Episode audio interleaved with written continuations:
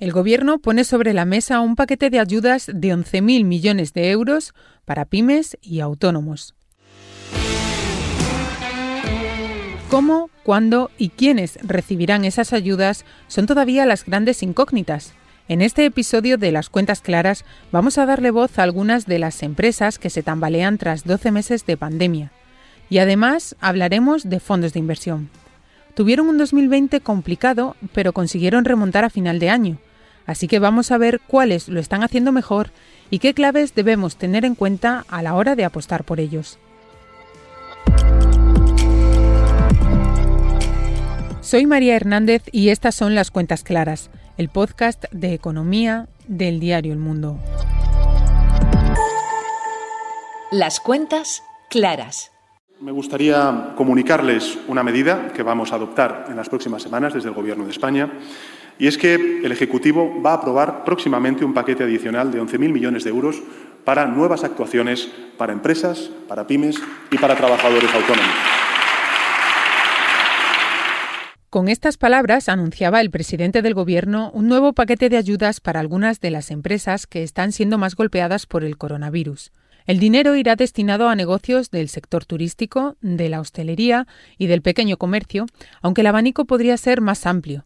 Este es uno de los detalles precisamente que falta por conocerse, como también cómo, cuándo y quiénes podrán beneficiarse de esas ayudas.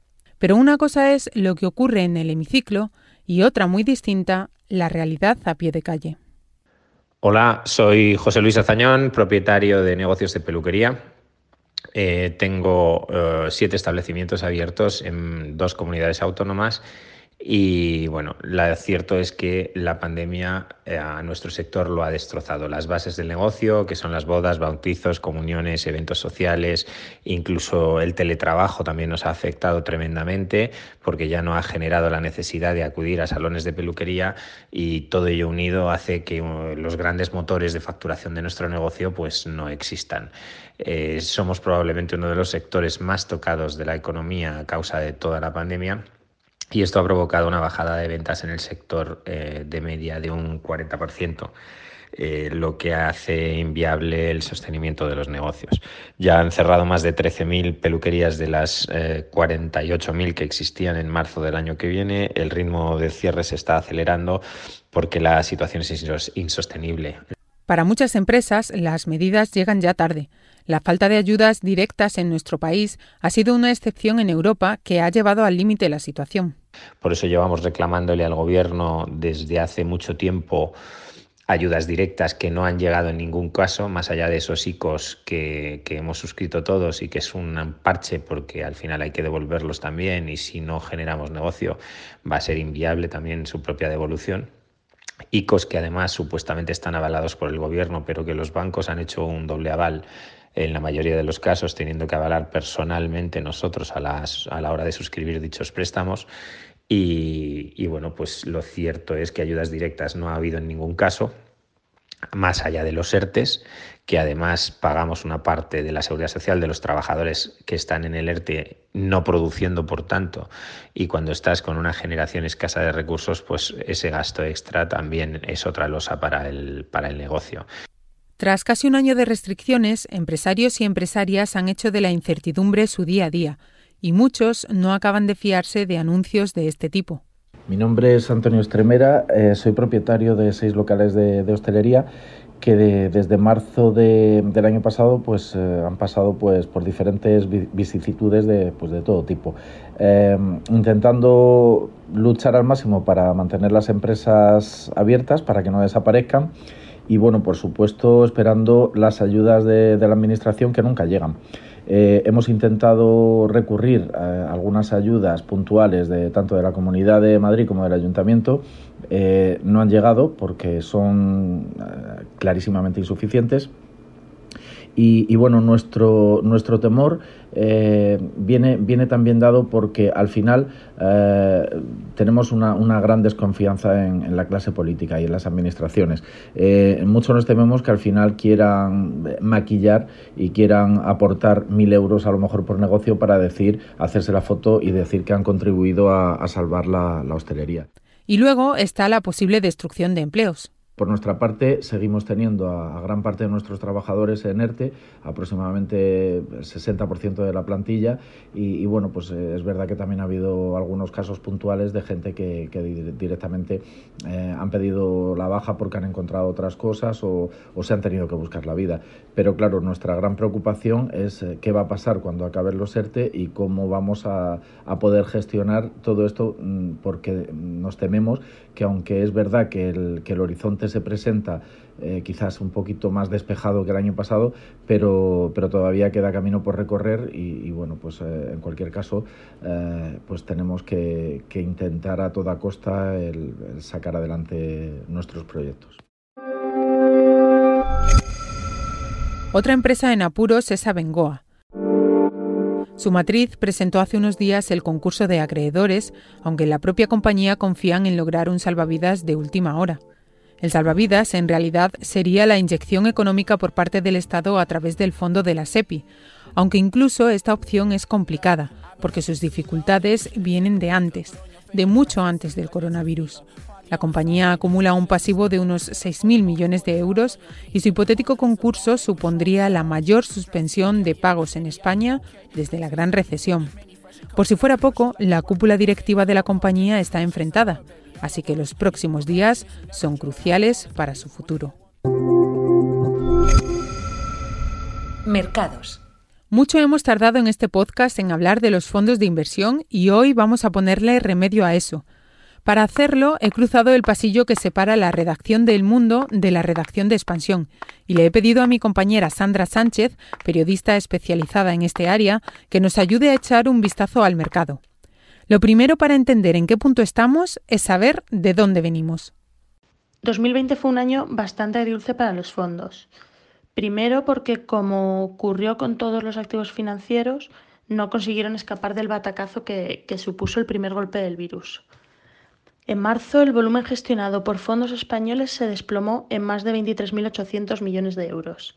Los inversores se asustaron mucho, de, manera justificada, porque vieron cómo de repente perdían mucho dinero y retiraron en muy pocas semanas más de 5.500 millones de euros de sus fondos. El ritmo al que salió el dinero en este tiempo fue el mayor desde, desde la crisis de Lehman en 2008. Si en ese momento preguntabas a cualquier gestor, nadie apostaba por una recuperación rápida pero es cierto que, la mayoría aprovechó para rehacer sus carteras y la recuperación ha sido prácticamente en forma de V. Para finales de año el sector recobró todo el patrimonio perdido, eh, recuperó rentabilidades positivas y lo que yo creo que es más importante, consiguió darle la vuelta al sentimiento inversor. Los españoles terminaron el año volviendo a apostar por los fondos y solamente en diciembre entraron más de 1.600 millones de euros netos en estos productos.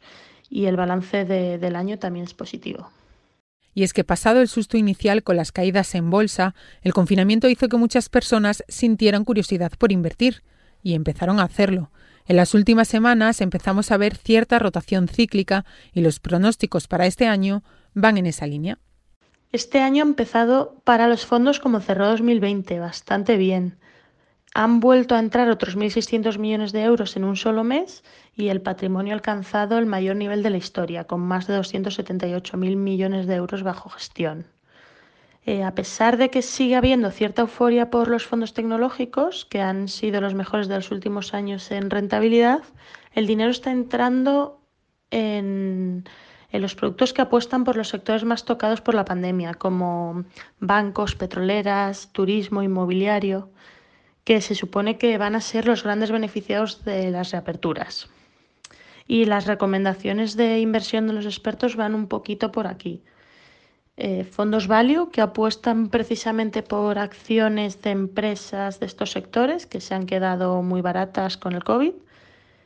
Eh, fondos de bolsa europea que este año, después de mucho tiempo, podría hacerlo mejor que Estados Unidos productos invertidos en pequeñas empresas, que, es otra forma de jugar a la recuperación cíclica. Y por último, para quienes quieran un poquito más de riesgo, los expertos recomiendan eh, fondos de emergentes, sobre todo de China, que es el activo estrella de los gestores en 2021. A la hora de elegir un fondo de inversión, conviene que comparéis entre varias opciones y entre diferentes entidades. Tampoco debéis olvidar aspectos como las comisiones que os cobran o el comportamiento del propio fondo, aunque ya sabéis que rentabilidades pasadas no os garantizan rentabilidades futuras. Teniendo en cuenta todo eso, ¿es interesante ahora invertir en fondos? En esta ocasión, quien nos responde es Santiago Daniel, responsable de productos de inversión de Deutsche Bank. Hoy en día sigue teniendo mucho sentido invertir en fondos de inversión. Estos ofrecen una combinación única en cuanto a sus ventajas fiscales, su elevado grado de diversificación y su muy muy amplia oferta, lo cual nos permite seleccionar las mejores gestoras.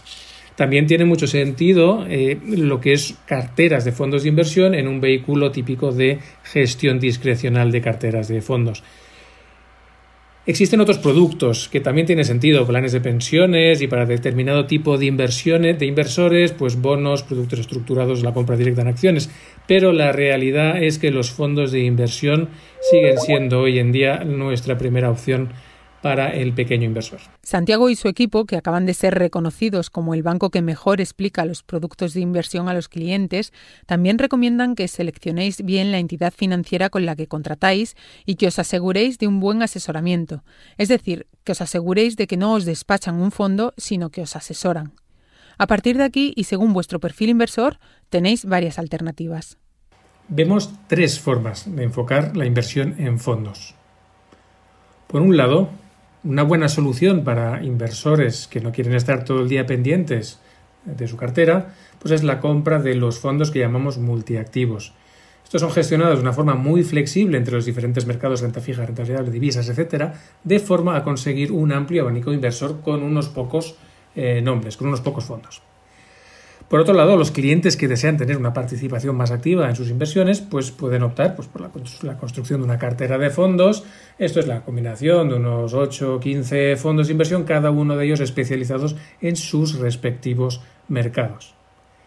Y finalmente, para aquellas personas que buscan una tranquilidad y desean delegar la gestión de su cartera de fondos, existen los contratos de gestión discrecional.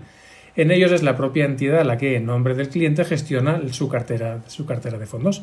Se trata así pues de una solución muy cómoda y muy eficiente.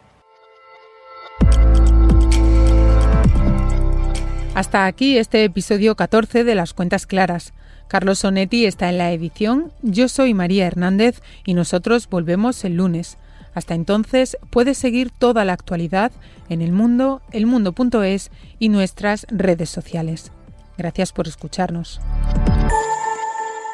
Las cuentas claras.